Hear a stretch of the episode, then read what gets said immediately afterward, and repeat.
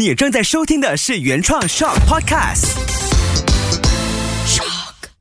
如果有一天你的孩子面对到一个大坏蛋正在做坏事，他跟你说：“妈妈，我要去举报他。”你会给孩子什么样的反应呢？我们家在意大利真的就遇到了这样的一个情况。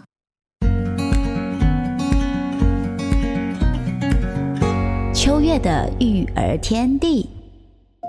欢迎收听秋月的育儿天地，搞懂孩子不费力。Hello，我是秋月。好快哦，就是我之前放了一阵子的假，然后回来之后呢，马上就到孩子放学校假期了。那我们家刚从欧洲放假回来，这次出行可以说是非常的与众不同，因为也是疫情之后第一次，又是第一次和这么大群的，算是一半的家族一起到异国去旅。旅行，我们去了欧洲，去了瑞士、意大利跟法国。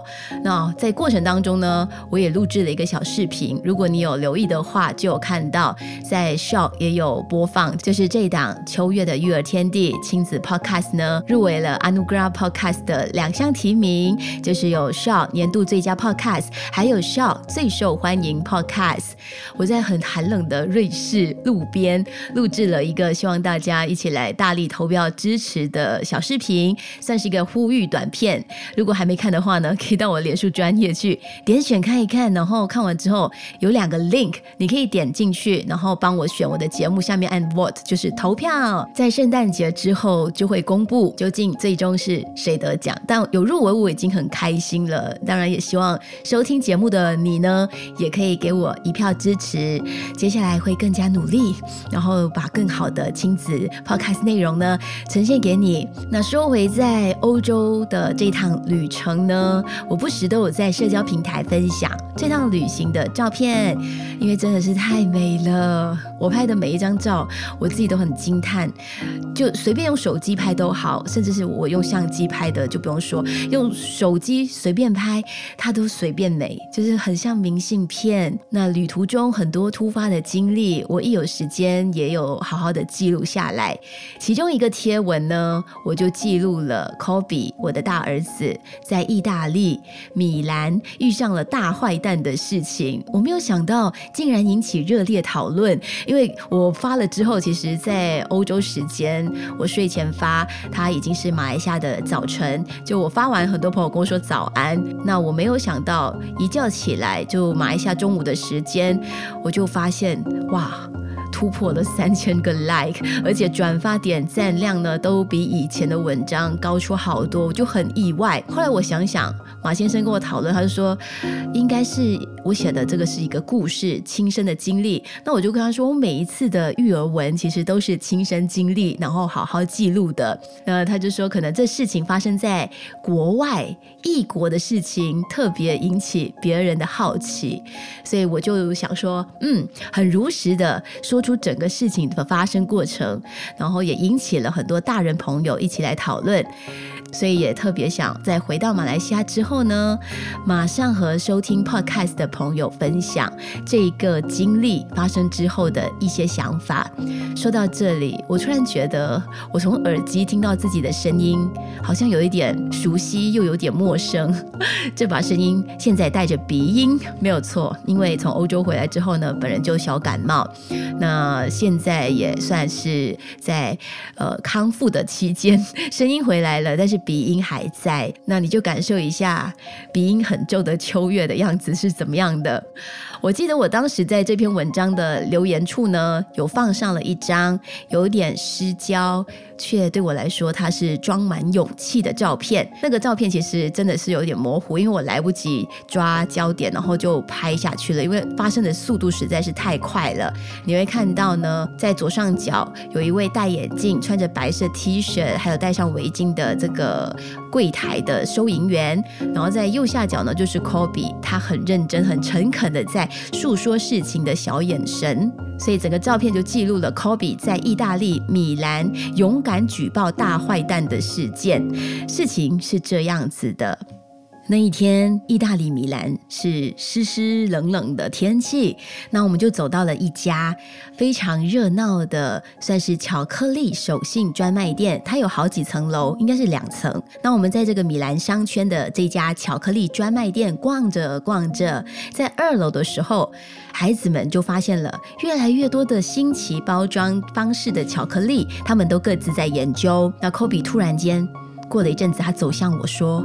妈妈，我发现有一个坏人，他在那个角落压碎了很多的巧克力。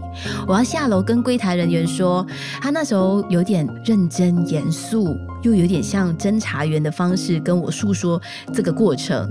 那我听到这里，我就跟身边的这位马先生，孩子的爸爸讨论起来，先确认孩子口中的坏人究竟正在做什么事情，他长什么样子，大概几岁，还有听听看他希望当下要怎么样处理。那这时候呢，刚好就有一对年轻男女走过我们的眼前，他们走下楼就这样走掉了。科比就很小声的说。就是那个男生，就是那个男生刚才做坏事，他很坏蛋，他压碎很多巧克力，不行这样，我要和店员说，他就开始自己做一个决定了。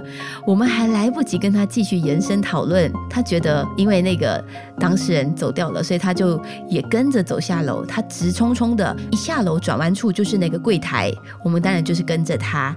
那我当时胸前挂着相机，我就。一直都拿着，它一直处于开机的状态，因为我觉得旅行的时候就是随时都会有一些事情可以好好的记录。没有想到，就是在这个瞬间科比他跟柜台这位戴着眼镜的男生说了整件事情。我们跟下楼听到的是让我们非常惊讶的整个诉说的过程。这个小朋友。他已经在用英文和不太会说英文的这个意大利哥哥说，说完了过程之后呢，很明显对方听不太懂，因为可能一方面是英文的关系，一方面 Kobe 他也比较简单扼要的去诉说整个过程，尤其太快了。这哥哥后来就重复的问。他听不太明白是什么样的情况，但是他很客气，一直谢谢科比。我就走上前帮孩子补充说明，他们就听了之后，哦，他跟隔壁的另外一个女生的收银员开始在讨论起来。他们就是说，哦，大概是会查看一下 CCTV，确认这样的一个破坏行为。跟科比笑笑，然后一直说 classy classy，就是谢谢谢谢，然后还说了 you're so cute。那我听完了之后，我当然先让科比。安心，定下心，谢谢他有这么做，因为科比是觉得这样做还是不够的，没有办法彻底抓到大坏蛋呢。但我跟他说，嗯，他们有自己的处理方式，他们会去查看 CCTV，也会认真的去管好每一个角落的这个安全情况。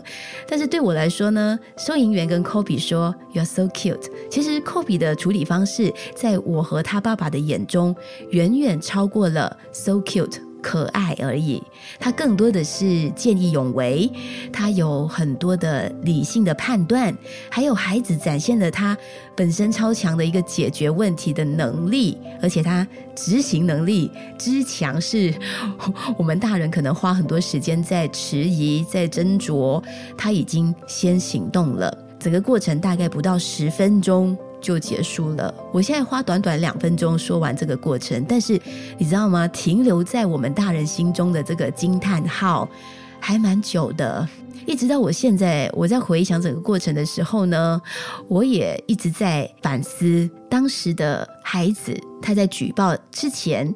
应该要怎么帮助他做决定，让他知道说，每一次看到这样的事件发生，他除了可以见义勇为，还可以怎么样更好的去保护自己，又不会说呃解释过度，然后让他变得萎缩、害怕，不再这么勇敢，或者是渐渐的像大人比较容易冷感，甚至是无视，就是忽视掉这些事情发生应该怎么做，就当他是。没有发生那样，我觉得那就更可悲了。这就变成好像是被社会化的过程之后的一个人形。所以在这个旅程当中出现这起小小的事件呢，它的戏剧张力很大，因为我们在异国听不懂对方的语言，也不知道这些人背后到底是有什么动机。四周没有人可以帮助到的情况之下，我们也在米兰学习怎么样去保护自己身上的包包。那遇到了这样的一个在孩子眼中像是大坏蛋的事件，因为巧克力在孩子眼中是非常神圣的食品，所以他会马上觉得不可以这样去破坏掉他们爱吃的巧克力。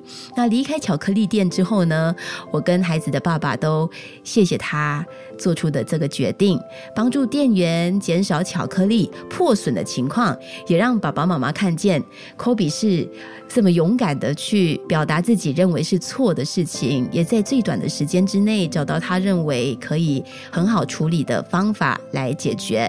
所以当时呢，在湿冷的意大利。就好像有一点回暖了，有点温暖，因为看着孩子做了一件对他来说是蛮有成就感的事情。育儿的过程呢，其实跟旅行的过程是差不多一样的。我们不就是一直持续在前进中，欣赏不停变化的风景，然后同时又会碰上各种的状况，相信一切都是最好的安排。那当然，我们也要享受去尝试可以解决问题的任何方法。所以我才说，就是带着。年幼的孩子旅行，真的就是一边玩一边燃烧自己，因为过程当中发生的状况呢，随时都考验我们的机智反应。旅程结束之后，育儿的生命力跟续航力一定也会更充足。呃，像我现在收拾完行李之后呢，又陪孩子一起回到日常去适应的过程。呃，虽然我现在小感冒，但是一切都好像会变得更加有 power。这篇文呢，其实我附上的照片。也挺有故事的，所以也欢迎你去找来看一看。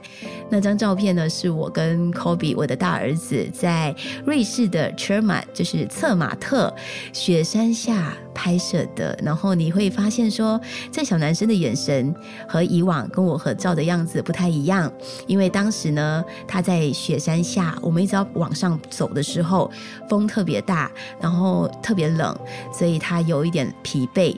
他也是经历了一轮这个情绪翻滚之后，清空归零的样子，他的眼神是有一点。解脱的，所以他给我抱住很安稳、很羞涩的这个合照呢。说真的，这般柔情淡定的状态对我来说很难得，因为你看回之前儿子跟我合照。对比他和弟弟的样子，其实他们一样很鬼马、很搞怪。所以每一次出现情绪小波动之后呢，我都会有一点点欣慰，因为过程中总可以发现到怎么样去帮助到自己跟孩子更多的部分，然后看见彼此可以一起变得更好的机会。所以每一次事情发生，它不一定总是会带来不好，或者看见更多的难题，不一定的，他可能会看到更多可以解决。更好的方，你想一想，其实每一个爸妈不都是天天都在处理问题吗？我觉得每一个人都是吧，天天都在解决问题、面对问题，然后放下问题。当然，旅程当中，因为我们完全在陌生的空间，更能够让人碰上问题之后有停下来去思考、去面对、解决、拿起放下的过程。所以我很相信呢，Children C。Children do，因为过程当中，我们大人怎么去回应问题的方式，孩子他随时也在 copy，他随时都在复制。所以你仔细想一想，有多少大人在异国旅途当中遇上了我刚刚说起 copy 遇上大坏蛋类似的事情，你会选择跟孩子一样积极解决的方式，还是继续低下头选购？你眼前看见的各种巧克力手信呢？我和孩子爸爸讨论起来，我觉得我们会比较倾向于后者。或许真的是被社会化，在人生地不熟的地方呢，我们会更容易选择少一事不如多一事。所以这篇文章会引起热烈讨论，也不意外，因为大家会开始怀念起那个曾经充满正义感的自己。你知道吗？童年时期是我们一个人理智的休眠期，也就是说，这个时期的孩子，他比较不理智吗？也不是，他是特别富有正义感，而且这个是以天性的方式表达出来的。比如说，小朋友他很想当英雄来拯救这个世界，成为小小 hero，辅助弱小。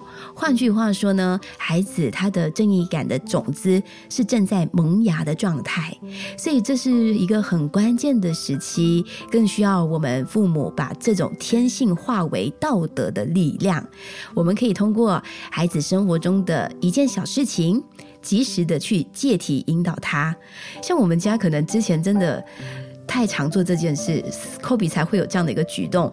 我们常常会跟孩子讨论一些社会新闻，任何发生在周遭值得讨论的课题，让他们可以从小有机会就接触到这些活生生的日常的教材，像是对社会上负面事件的看法。会让孩子呢，他对正义感有更深的了解。比方说，当你看到了新闻或者隔壁社区发生的事情，有小偷偷东西，那我们大人可以看见了之后，跟孩子讨论，让孩子明白我们可以怎么制止，我们怎么去做一个及时的反应，甚至是报警。有些乞丐在路边讨钱，那我们大人也可以教育孩子怎么去看待。这些人怎么去帮助贫困的人？甚至路上看到有车被撞伤，呃，可能这个肇事的车子逃走了，我们就有机会可以教育孩子怎么样去帮助被撞伤的人，甚至是狗狗、猫猫等等的事情。这些都是日常发生了之后很好的机会教育，所以我们可以透过这样的一个对话呢，培养孩子成为富有正义感的孩子。但是，就像我在意大利。看见眼前超有正义感的孩子一样，我们在教育孩子维护正义的同时，一定也要让孩子理智的去回应这件事情，因为我们要让他知道，凡事量力而行，让他在做对的事情的时候呢。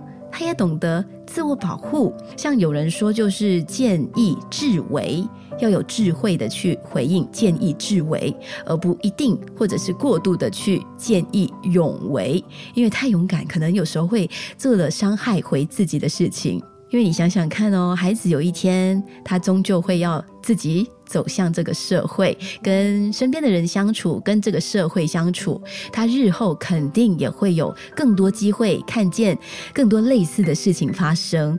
因此呢，从小可以有这个机会去帮助孩子树立正确的执行观念，对我来说是很棒的体验。我可以让孩子去做一个有正义感的人，而且也让他知道。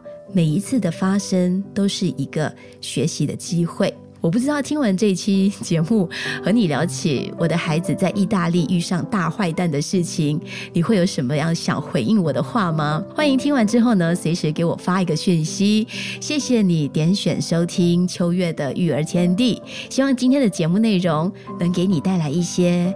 旅行上面想要特别记录的事情的想法，当然也希望你的家庭生活更和谐美好。如果你喜欢秋月的育儿天地，欢迎在各个收听平台按下订阅，开始 follow 起来。如果你在各大平台 podcast 收听的话呢，请帮我按下五星评分，告诉我为什么你会喜欢这档节目，也欢迎推荐给身边的朋友一起来收听。如果你想发现更多育儿日常和亲子沟通的分享，欢迎追踪我的 FB。和 IG 搜寻一下就可以找到我了。